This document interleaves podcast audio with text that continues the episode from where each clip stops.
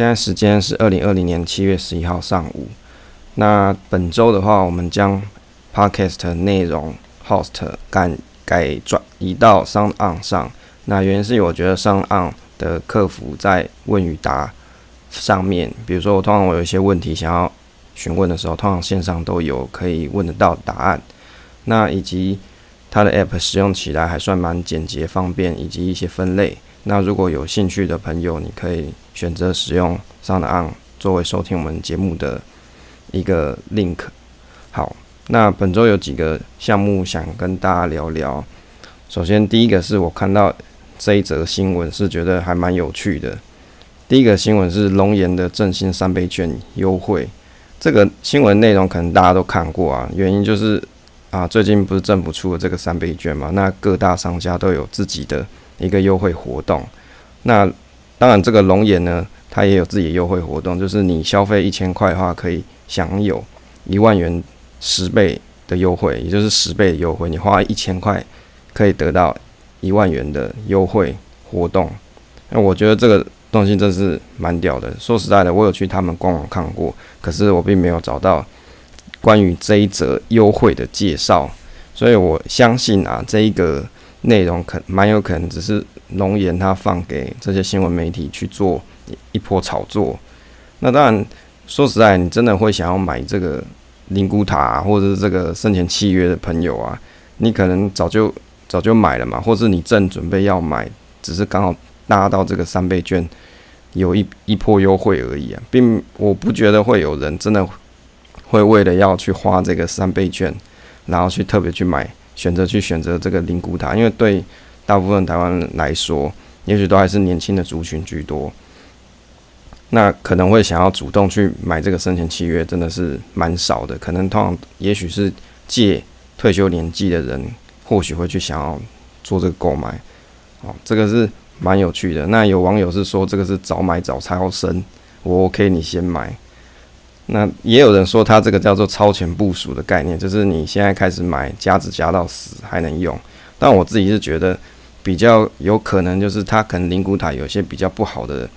啊。比较不好的塔位啊，比如说是在那个啊比较阴暗的角落啊，或者是一些比较差的风景区啊，应该说大部分灵骨塔应该都盖在那种好山好水的地方吧。也许有一些地点并没有这么好，那趁这这一波优惠，可以把那些比较不好的位置可以销售出去。因为它这个上面其实有讲是指定塔位商品嘛，所以所谓什么指定塔位商品，意思就是说它是指定好它哪一些塔位要卖这个这一波优惠的。有点像是啊清盘大促销的概念，好，这个是我觉得真的是蛮有趣，但是我相信大家可能只是看看新闻，应该也不会真的去购买了。好，这个是第一个新闻想分享的。好，第二个是关于我在 PTT 上看到有一个朋友他写说啊存股五年半金融股出场，好这一个文章。他意思说，他在六月二十一号的时候，他把存了五年半的第一金全部都给卖了。那本来是存股不卖的这个主意，那但是因为经过年初的暴跌这一段，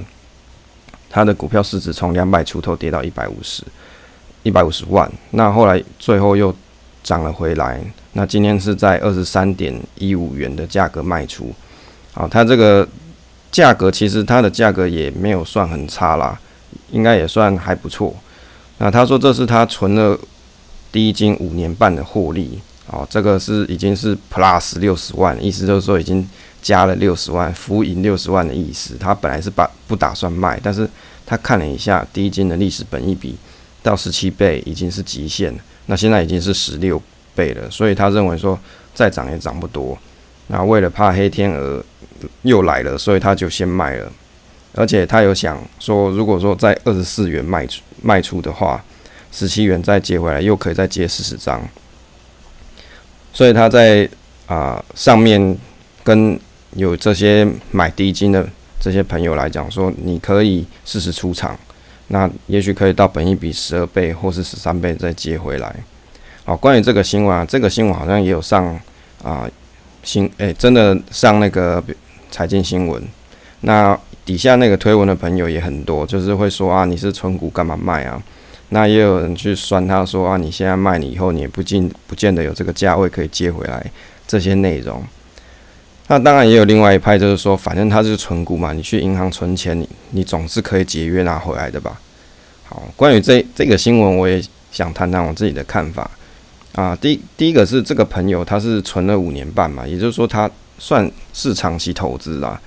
因为你可以存这么久。这之中，第一金其实到二十四元的这个价格，应该也不是也不是第一次啊，所以他一直撑到现在。我觉得他会卖的原因，其实不是因为那个本益比的高跟低，而是因为他历经了啊年初的这一波大跌，他可能真的吓到了，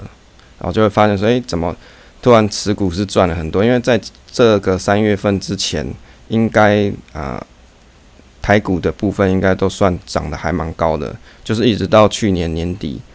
到今年年初这一这一段，应该都还算是不错的。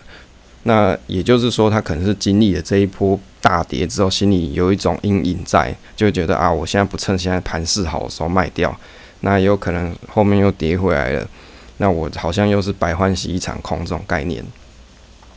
对啊，其实我会觉得说。适时的停利点啊，这个叫做心理停利点，那反而你可以降低持股的压力了。所以我不觉得他把存股卖掉是一个很坏的事情。当然，也许对真的啊比较偏执的存股人来说啊，这个是一种不好的事情，因为他没有坚持他的理念，就把这个股票给卖。哦，这个有的人的存股方式是这样，当然我们我们也不能说这样的方式错，而是说。有的人他真的也许这笔钱他是完全不会动到，而且他很坚信这个公司他绝对不会倒，所以他把这笔钱放在这里，即使遇到大跌，他也真的不为所动。我相信有这种坚毅的投资人啊。不过绝大部分的人他可能会有一种心理上停损点啊，或是心理上的停利点，就是你遇到了这个价位跌到啊这么低的价格的时候，你真的心里会害怕。所以我觉得这个。朋友他做的不错，他至少认清了一件事情，就是自己心里的停利点，以及他自己心里的停损点，其实他应该都有想好是什么价位了。所以他现在卖掉，对于他其他的持股，我不知道他有没有其他持股部分。如果他有的话，那也许他其他持股部分他比较容易可以抱得住。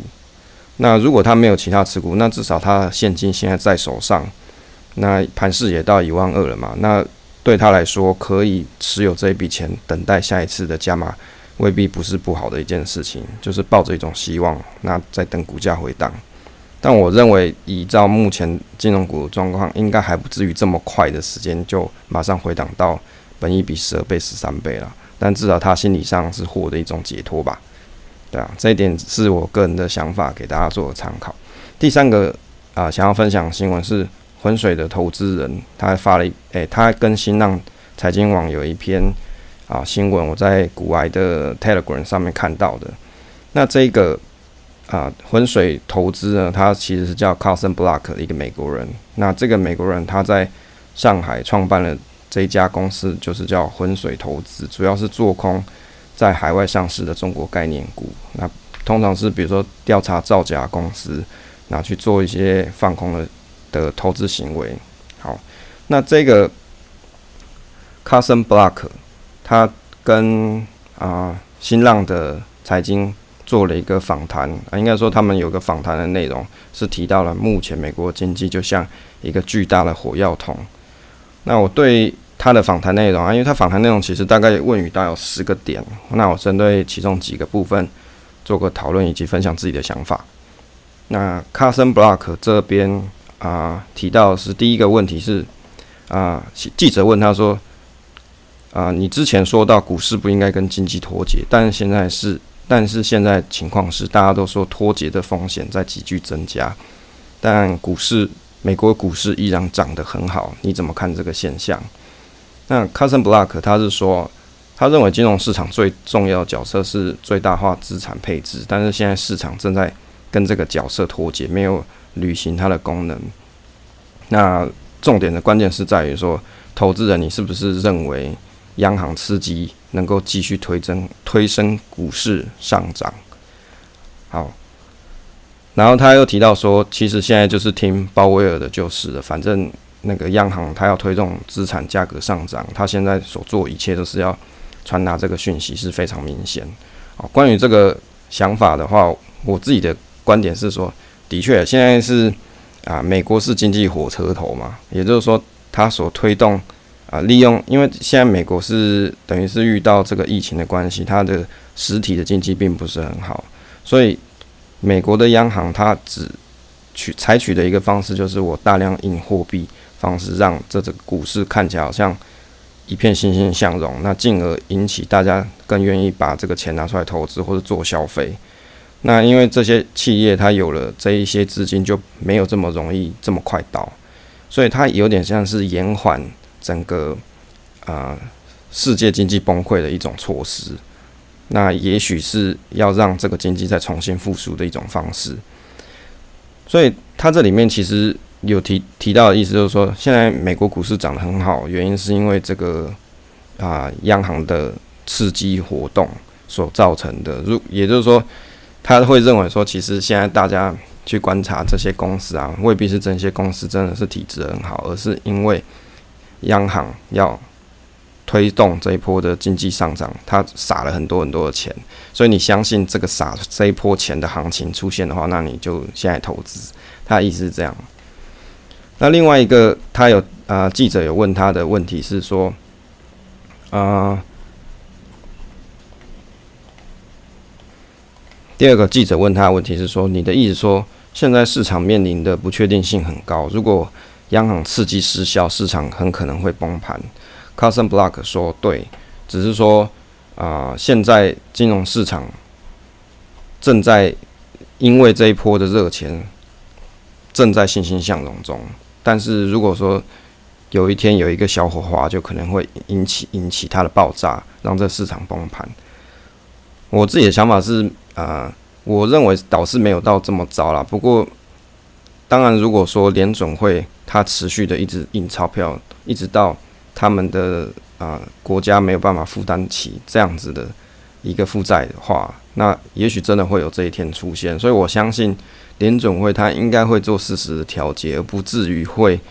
导致这么大严重的后果。因为只要一一一倒，那可能世界的经济就跟着一起垮台了。第三个记者问他问题是说，创造更多的债务并不能解决问题。那他想问，Casson Block 最理想解法是什么？那 Casson Block 说，其实啊，政府啊，跟中央银行啊，其实不应该要去这样子干预市场，应该让市场可以自由的发展。因为低利率的环境会将企业的资产负债表不断的膨胀，那市场的流动性会面临急剧的短缺。那央行的鼓励啊，只是一种将一个行业的脆弱性转移到另外一个行业。所以就他的说法来说，他认为市场应该是保持自由的。不过以我的看法就是。啊，如果这个是联总会它不出出现干预市场的话，蛮有可能现在大家应该是处于世界经济大萧条之中，所以这种观点就是一体两面的嘛。你总你你现在是认为说，诶，因为联总会干预了整个市场经济，所以大家手上的资产其实有一天会泡沫化。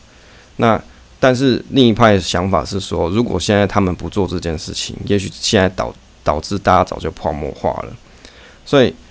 能不能够让这个泡沫化不要发生，而是让借由这个刺激经济的效果出现，也就是说，你印这么多热钱，可以让经济的刺激效果明显的出现的话，那也许这个泡沫就不会这么快出现。那在经济的周期里面，理论上是应该到现在这个时间点，应该是要做去杠杆化，可是。很不巧的，刚好是遇到这个疫情，所以没有办法做去杠杆化这件事情。我相信啊，可能等疫情过去了之后，可能去杠杆化这件事情还是必须要发生的，只是时间也许不会是这么快到来。嗯，当然，大家看到这种，比如说像一些投资大佬的那个心得想法，或是他们访谈内容，不知道大家会不会自己心里有自己的想法跟意见？我觉得。会有都不错，那也许你的想法也是大家人主流的想法，也不一定。第二个主题的部分啊，关于读书心得。那这个礼拜开始有阅读了一个一本书，叫做《反市场》，也就是 JG 出的一本叫做《股市操作原理》啊，《反市场》这一本书。那这本书它里面内容大概分成三篇，那我会啊分成三篇讲解一下自己的读书心得与记录哦。就是如果大家喜欢这种读书心得内容的话，你也可以在留言区告诉我。好，关于第一篇的部分，它是讲到反市场股市致富之道。那我大概啊整理了一下它的内文。那如果你喜欢，啊，这本书的你听完，你觉得喜欢这本书的内容，可以到各乡镇乡镇市的图书馆去借阅，或者是你可以去购买，都可以。不过乡镇市我有去查一下，我们这边的图书馆这本书因为是新书，所以预预借人士还是蛮多的，所以后来我就干干脆再买过算了。那这讲一下，之前我们会我会去听 JG 的这个 YouTube 频道。那他对股市的看法，我自己就觉得还蛮有趣的。时常会提到进到股市里面就要暴赚，好，然后进市场就是赌，而且还需要一些运气。那因为他讲这个暴赚暴赚的啊，会让我觉得，哎，股市这有真的这么好赚吗？进来就是暴赚，所以我对他出的这本书就还蛮有兴趣，就买来看看。因为一长期来说，我比较喜欢长期投资，原因不是因为我讨厌短线的操作，而是。实务上的工作的这种情形，我是没有多余的时间可以一直坐着看盘的，因此很难去做这种短线的操作。但是研究投资是我的兴趣，我认为多学一点也是不错的。那再搭配他 YouTube 的讲解内容，也许我可以更完整了解他的思路。所以我大概也花了一些时间，陆续的看了他 YouTube 几个主要的啊投资主题，哦，关于投资股市的主题啦。那针对这本书做了一下读书心得分享，那我就分这个三次的机会去讲解一下，跟分享一下关于阅读了这本书的一些想法。那从他这本书的主旨的书名就知道，它是主打反市场的思路为核心理念。这个让我想到那个投资最重要的是这本书的作者 How Marks，他在这本书里面讲到 Think Twice 这一层思考。也就是说，当市场可能他对某一档标的充充满悲观的时候，也许是我们可以去进场的好时机。当然，think twice 不会只是这么单纯说哦，因为现在股价不好，所以我们就进场买了。不是，它是而是告诉你说，当市场出了出现了某一种啊声音的时候，你可能要去，或是某一种情况的时候，你可能要去想想一下它背后的原因。那也许你想过之后，的确现在是不错进场时机点啊，这样也是一个很好的方式。今年比较特殊一点哦，因为刚好三月大跌，那我相信大家应该在新闻上都有看到很多定存解定存的大妈进来买股票啊，就连在银行上班的朋友也讲说哦，真的有人去解约，而且一解约就是七百五十万之类的，这个真的超猛的。在这么猛的那个想法，在八五二三点，就是在三月十九号那个时候的低点入场。好，从三月这个八五二三啊，一直到现在七月的一二二七三，这么一段大段行情，大概三千多点。那如果这些大妈真的有 hold 住，抱到现在，那应该真的是暴赚了。那也许在市场不够久的我们，我们还没有他们这些长者的智慧。啊，就是有这种勇于在低点跟国安基金共进退的这种勇气。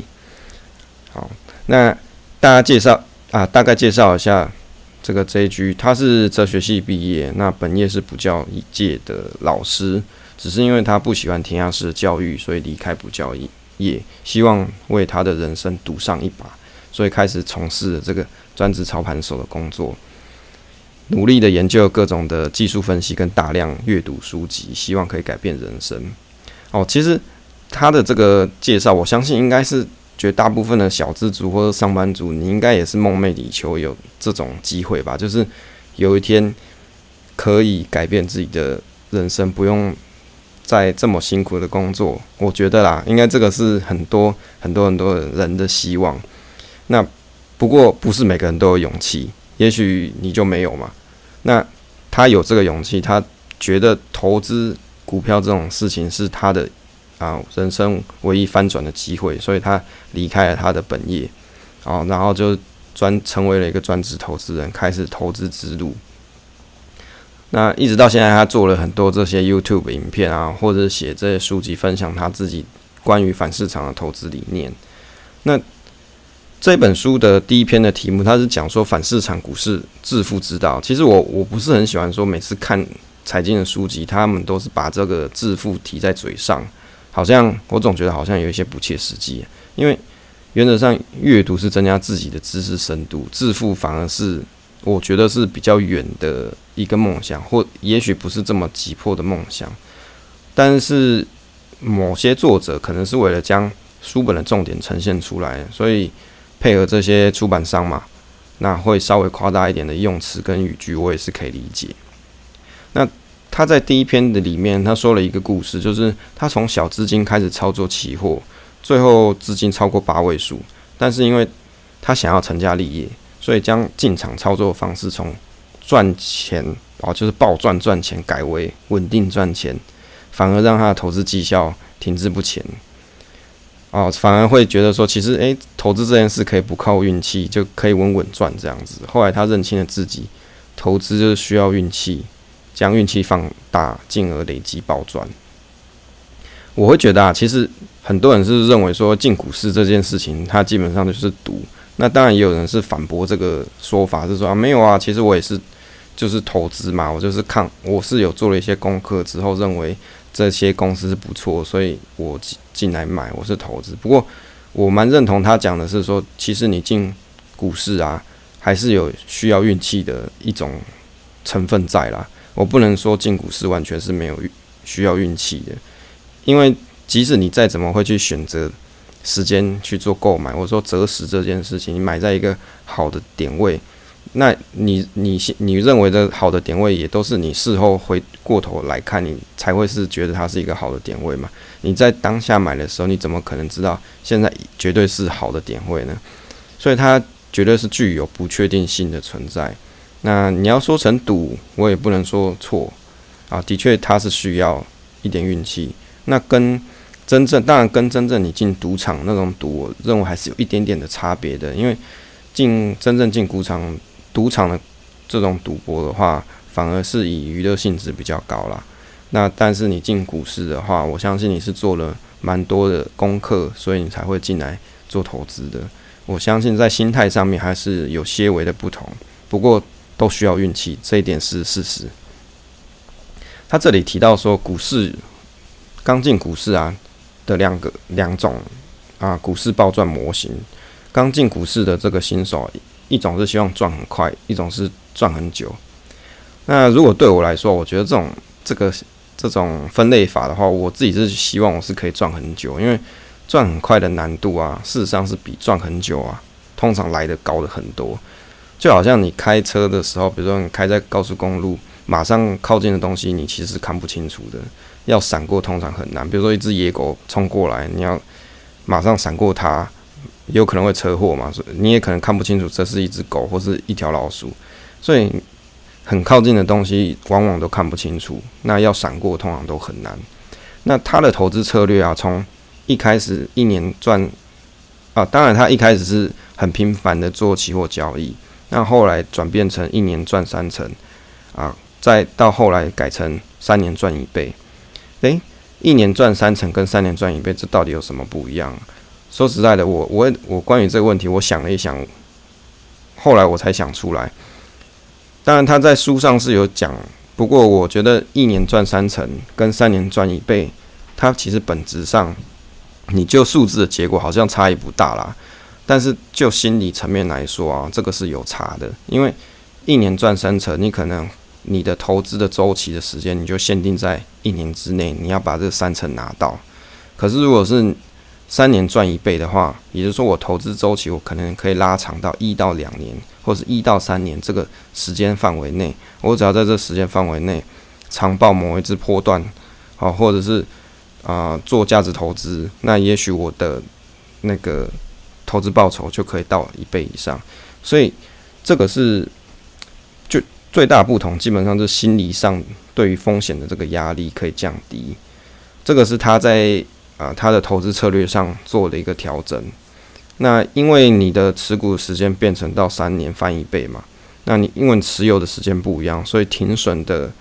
啊，相对你停损的部位，你的趴数你也可以设的比较大一点，只需要在这期间内找一个时间点逢低布局就可以。对他来说，买卖的难度就可以降低。那我从从这一段文章的观察看起来，就有点像是我们做长期价值投资的概念。那长期价值投资的概念，通常你会去找一档标的，它也许是在啊，你如果真的要找它的买进点，你可能会看了很多，比如说基本面啊，确定这一个公司它是啊持续在稳定获利中，或者是 R E R O E 报酬不错。那当然在择时买点的时候，会去找。比如说股票这个时间点都在均线交叠，那筹码干净的时候，你会在这个时间选择进场。是其实就这一段描述，我觉得真的是跟长期价值投资的概念是还蛮相近的。也许他自己不知道，他可能把长期做波段这件事情跟价值投资其实做的还蛮像的啦。我自己这样觉得。但因为你不用一直短进短出啊，所以对心理上的压力会小的不少。那他这里有提到说，三年赚一倍的暴赚精神是第一个是靠反市场去找期望值高的买点，第二个是只挑选有重大改变的公司，第三个是不断增强自己持股的能力。那他的 slogan 是说看对下大爆注，我觉得这个看对下大爆注啊，有点像是我在看那个 FB 花花股市社团里面的版主王花花大叔，那他时常会在这个 FB 社团里面。提到这一点，就是看对一档股票，下大大下大笔的资金，然后长抱住啊。基本上这个暴赚公式，我们可以解读成说，找股票低基期的时间入场，然后选择有题材或者是有成长动能公司买买进。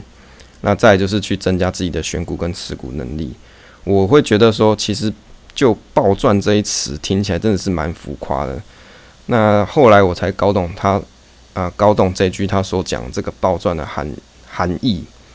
因为他是说心里面你想要暴赚，所以你会愿意等待比较好的机会时间点去买入股票，因为你想要暴赚，所以挑选的公司会是特别自己最有信心、最有潜力股价成长的。那因为你想要暴赚，你就不会在乎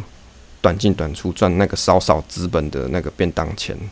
好，反而是因为要做一笔大的，把眼光放远，让交易的次数变少，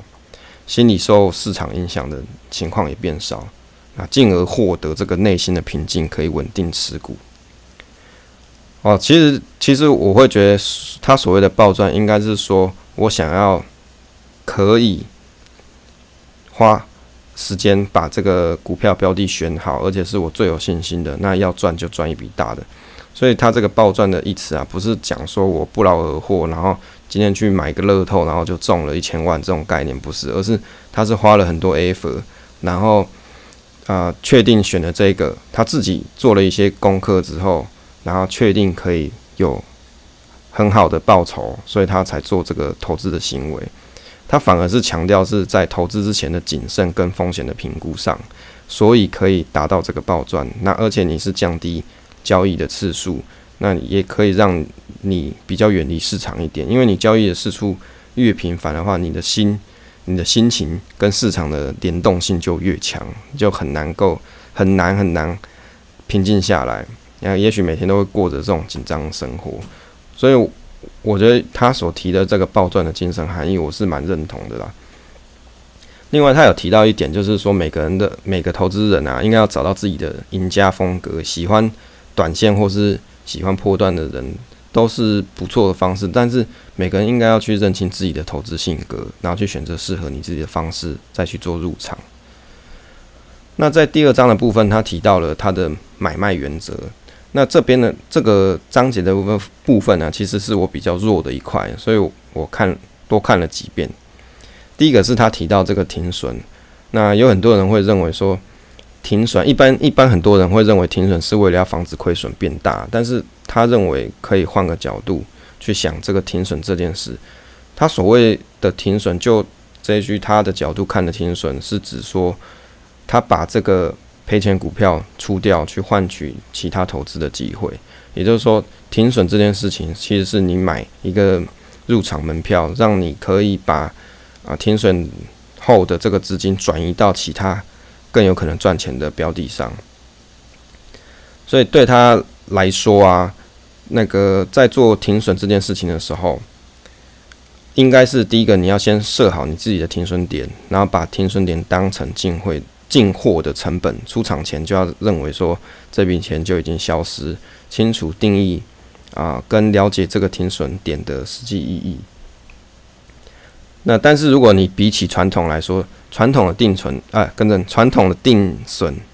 啊，传统的停损这件事情，它是两件事，一个是保障资本，那以及设定一个自己可以看错的价位。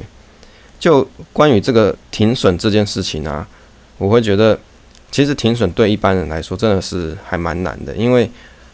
你会有一种心态，就是啊，现在这个时间点我把这个股票停损在这里了，那会不会后面又涨回去的那种想法？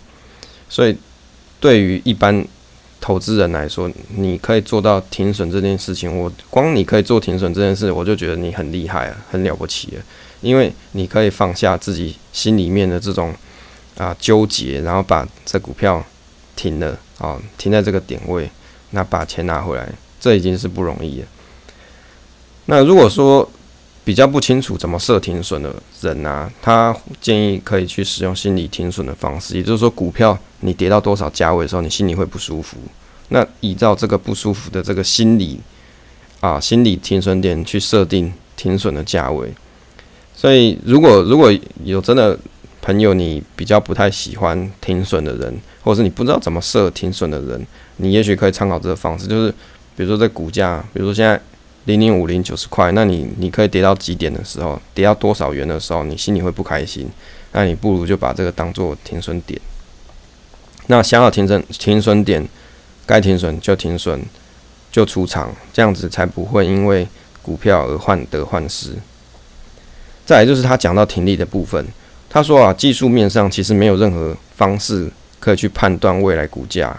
是是多少。那他也提到说，在台股这种浅跌型的市场，其实是比较适合顺势交易的。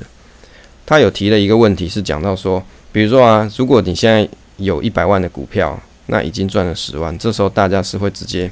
拿着这个十万块离开，还是再从这个十万里面啊？再拿出一笔钱进去，再拼一笔大的啊，大大的获利。嗯，如果问我的话，我会觉得，如果当我有一百万赚了十万的话，我可能会选择先，呃，先拿这个十万离开啦，因为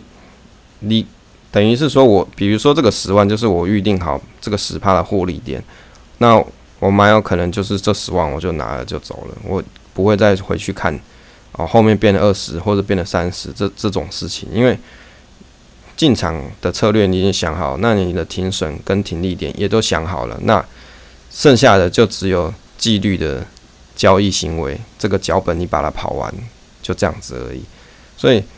投资真的是要培养自己的听力听损点。那如果你自己定好了一套脚本，那你就照你的脚本去去执行，不然就很容易会受心情的影响。好，这个是这是我看了这一段的想法，就是。你定好了什么，你就照你的脚本去做，这样你才不会有更多的悬念，或者更多的怨恨自己的操作为什么现在卖了又涨，或者是现在买了哦会不会买贵了这种想法。另外，他有提到一个叫做风暴比的概念，也就是亏损跟获利的比率。那他会认为说，建议大家你的风暴比至少要设定一比三才行。比如说停损设十元，那预期的获利就要三十元。那停损如果设定到十五元的话，那预期的获利就要到四十五元才行。他啊这边讲到风暴比是一个极为重要概念，如果有在股市打算进场的人，应该都要懂这种观念才行。其实就风暴比来说啊，我觉得他在书上里面提到风险，呃，应该说风险的这一段啊啊风暴比里面的风险，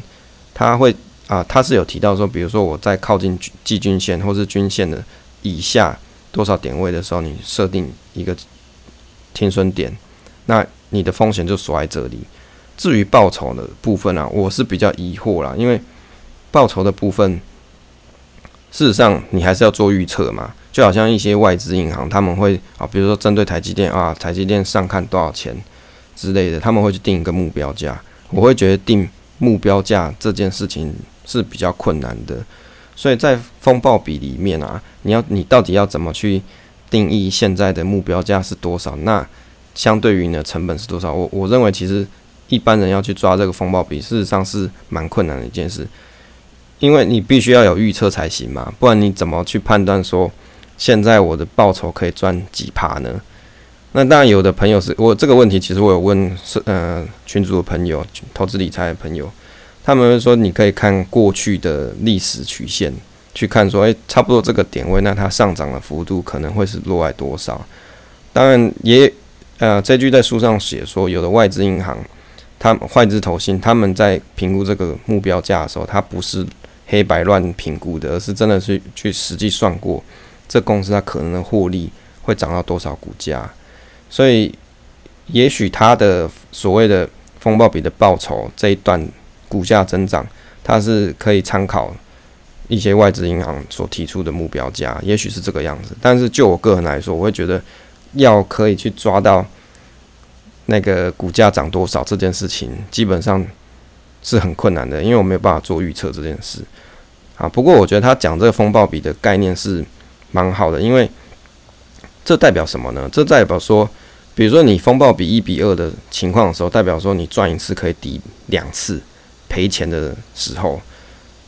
也就是说你进场三次，你只要赢超过一次就 OK 了。那如果是风暴比一比三的话，代表你赚一次可以抵抵赔三次，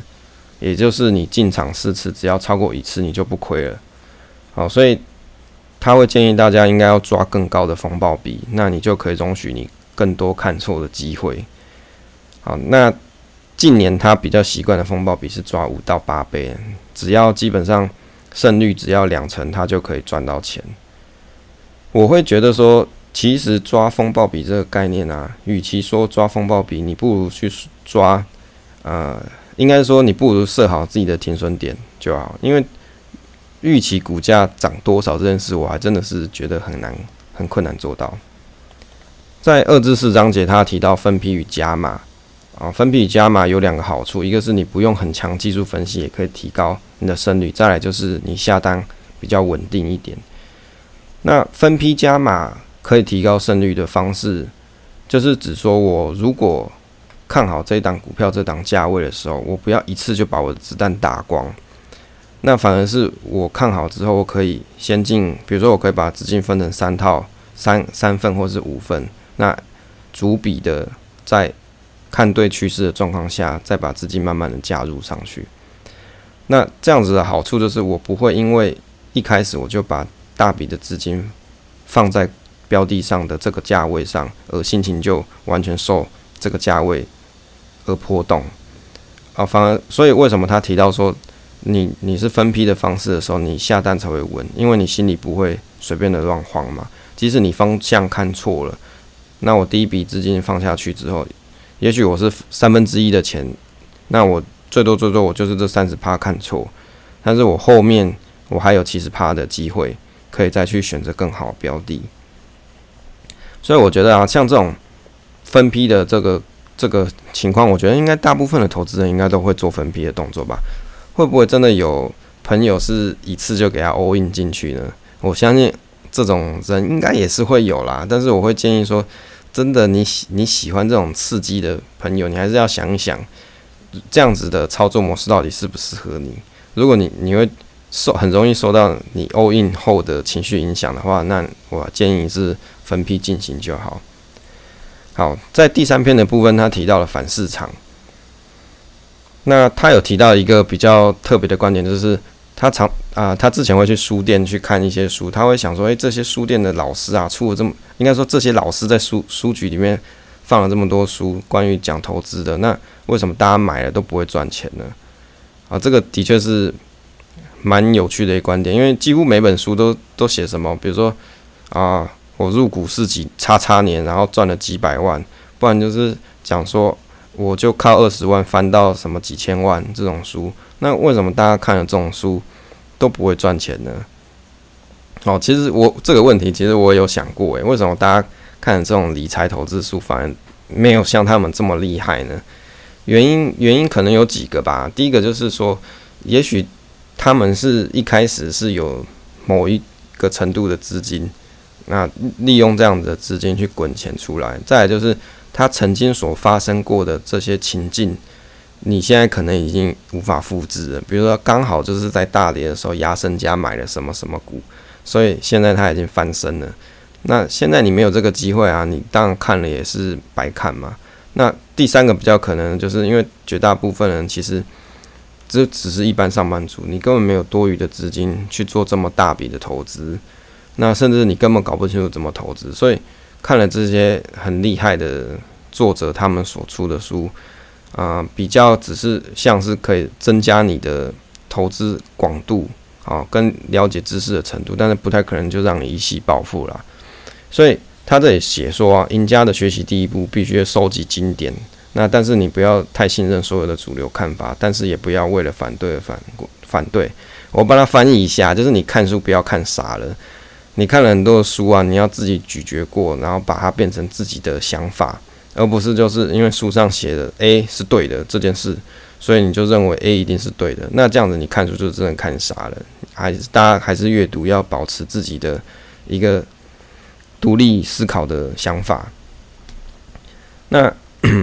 就我来说，我也是蛮喜欢看书的。我会喜欢看各种各样书。虽然我比较常做长期投资的部分，但是像这种短线的书啊，或者是关于资金控管的部分，我也是蛮有兴趣的。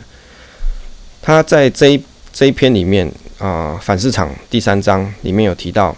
逆 K D 跟逆布林，我觉得这是技术分析的部分。逆 K D 的部分我就不提了，但是。他这边有讲到一个逆布林的战法，我觉得蛮有意思的，就跟大家分享一下自己的想法。他这里讲到说，一般布林通道啊，通常都是突破中线，然后多就代表说，哎，现在是多头可以做多。那当股价超涨到通道上方，它就是呃，就代表说现在是超买，你可能要停利的，就是差不多要卖了啦。那好，这是一般的布林通道的看法。那以他的这一派逆布林呢，他是在布林通道下缘买进，那只要每涨两百五十点，他就是按比例再买第二笔、第三笔，以此类推。那一直到突破中线之后，他会拿之前已经获利的部分，或者是还有其他加码资金，再继续往上加。那一直到上限，就是通道的上缘的时候，这个时候只要到自己满意的报酬，他就卖掉了。它这个关于这种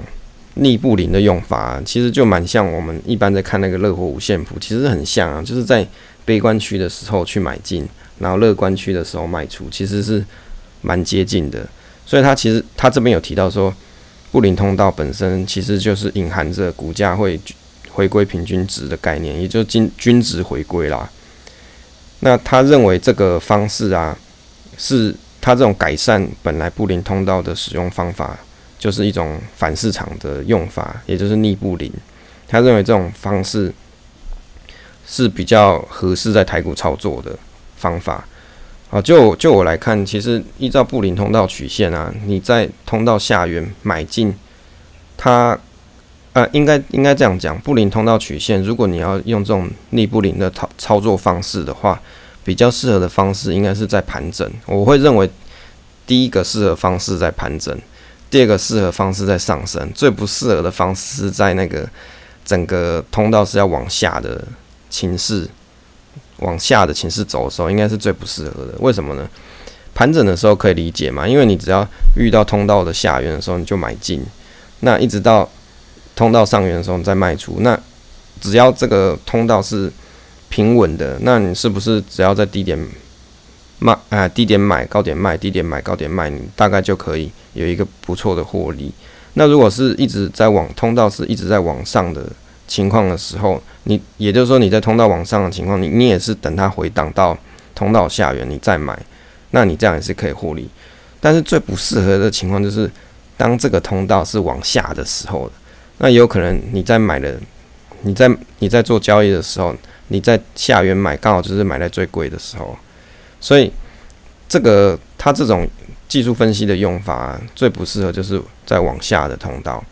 不过我想了一下，其实你就算是在往下通道买，你如果有做到，比如说分批跟停损这两件事情的话，我相信你应该也不会受伤太严重。因为假设你分分三批资金好了，你可能第一批资金，比如说你有一百万嘛，你拿三十万出来，那你在第一批资金下去的时候，你可能就是看错方向了嘛。那你最多最多你就把你的风险锁在这三十趴内，这样不至于说会影响到后面。你的投资资金，那当然，也许这个三十趴，你你停在这个点，那也许股价又回来的时候，你在在朝上或者在平整的时候，你还可以再回来操作，再把这个这个持股的部位慢慢增加，再获利出场也不一定。所以我会觉得他这种反市场操作比较有点像是说，当大家都啊在悲观的时候，那这时候我反而进场去捡，这样子的胜率会比较高。我记得他在 You YouTube 有讲到一个观念，就是说，当这么多人在股市、股票市场里面，那为什么赢的人只有少数呢？所以你就要当赢，你就要当那个少数的人。所以反市场是少数的这一派人。所以我我我觉得看了这个想法更新的，我就会觉得绝大部分人他们现在已经知道事情，或者他们正在做的事情，其实都是不重要的事情，而反而是说现在。啊，比较少人关注，或者是比较少人去注意的事情，反而是比较适合进场的标的，或者是比较适合进场的时间点。这是我关于这一段的看法。啊，所以我在这个逆布林的这一篇章节，其实我看一看，真的是跟热火五线谱蛮像，只是在于说热火五线谱它还有提到热火通道，也就是热火通道没有跌破情况底下。它才可以确定说说，诶，现在这个通道并没有继续往下，这时候你在悲观去购买的时候，才会是比较安全的一个方式。好，这个礼拜分享一下关于这个这一句反市场读书心得的上篇，大概会分上中下，那也分享一下自己的想法。我觉得关于上篇的概念，比较有点像是基本功，就告诉你在进股市里面你的健康的看法。就是比较乐诶，比较正确的看法，你就要认为说进股市你是需要点运气的，而且它是具有赌的成分在的。那再来就是在进股市里面，你要先认清好你自己是哪一种投资人，是喜欢短线急速交易赶快获利呢，还是你喜欢啊长线持有，那比较稳一点。那这种两种操操作模式啊，会影响到你的心情，以及你下单是不是足够稳定。这种情形，所以我看完这边啊，其实我会有一种想法，就是好，他告诉我了停损跟停利的概念，以及以及告诉我分批进行购买，这些会影响到我的交易的步骤跟情绪。那我看完了这边，对我来说啦，我觉得是还算蛮有帮助的，因为停损跟停利。我一直以来是没有这么的明确，我到底应该怎么做。那至少看了这个之后，会比较有一些概念。当然，我也留下了一个问题，就是风暴比这个里面的报酬，你到底要怎么去设定你的目标价？这个我觉得是蛮难的，因为我没有办法去预测股价到底会涨多少或跌多少。那欢迎，如果你有知道这个报酬这一部分到底要怎么去估出来的朋友，你也可以留言或者在 FB 专业告诉我，到底应该怎么做。好，相信这这个书还是可以给大家带来一个不错启发。如果你有喜欢一样的书籍，或者是你看到一样类似的书籍，你也可以分享给我知道。好，那这礼拜跟大家分享的读书心得就到这边。那以及好，以上就是这周要分享的想法跟心得。如果你有喜欢类似的啊内容的话，你可以到 FB 专业或是 Apple p o c k e t 上留言给我。那或者是你有其他的意见跟想法，也可以告诉我哦。那这礼拜就先这样。